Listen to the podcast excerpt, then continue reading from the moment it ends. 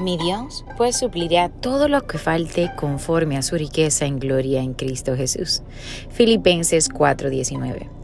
Jesús desea entrar en tu vida, formar parte de tus planes y luchar a tu lado para hacerlos realidad.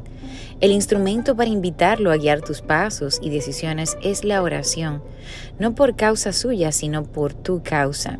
Eres tú quien necesita tener conciencia de que Jesús está a tu lado, influenciándote, llenándote de valor, llenándote de fe y determinación, optimismo y voluntad para luchar cada día para lograr tus sueños.